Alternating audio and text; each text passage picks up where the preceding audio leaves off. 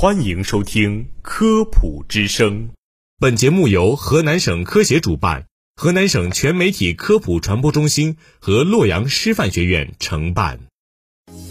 从科学的视角探寻生活中的科学原理，探究科学真相，阐明科学现象背后的科学本质，揭示科学答案。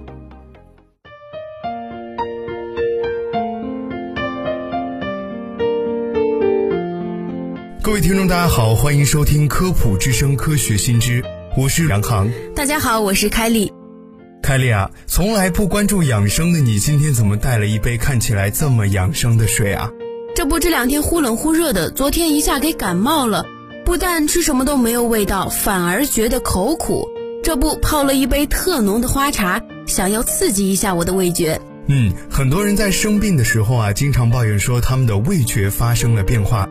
那么，到底为什么会有这样的现象发生呢？我们今天就一起来探讨一下，生病的时候为什么会觉得口苦。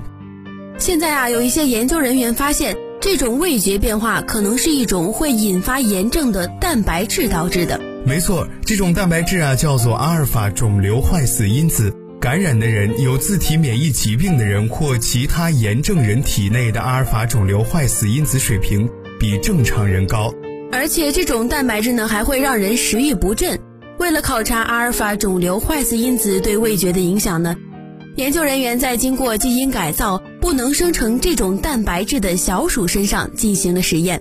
研究人员啊，给这种经过基因改造的小鼠和正常小鼠提供了不同味道和味道浓度不同的水。那些经过基因改造而不能生成阿尔法肿瘤坏死因子的小鼠。对于甜味、酸味、咸味和鲜味的反应都很正常，但是啊，对于苦味则不如正常的小鼠敏感。在某些实验中呢，小鼠会喝某个口味的水，研究人员会通过测量水瓶中的水量的变化来判断小鼠对某个味道的敏感度。而在另一些实验中，小鼠只有几秒钟的喝水时间，有一台机器会记录下它们喝每个口味的水的次数。这样的实验可以尽量减少滞后效应的影响。那么在这两种类型的实验中啊，正常的小鼠和经过基因改造的小鼠都表现出了同样的口味偏好。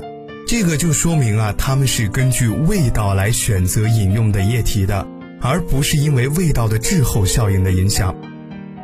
但是这样的行为实验无法帮助我们判断小鼠对苦味的敏感度下降是因为小鼠的舌头中。感觉苦味的部分发生了变化，还是因为小鼠大脑中处理味觉信息的部分发生了变化？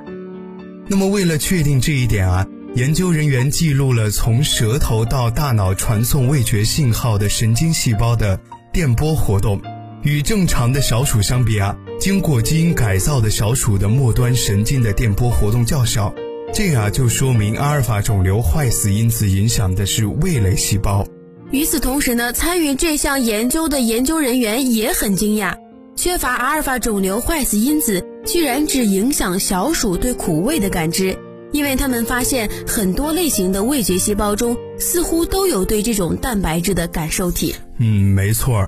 那么研究人员还告诉我们说啊，他们这个研究团队呢，现在是正在计划考察。如果在患病期间阿尔法肿瘤坏死因子水平升高，是否会变得对苦味格外的敏感？那么我们也会在之后的节目中为大家一一解密。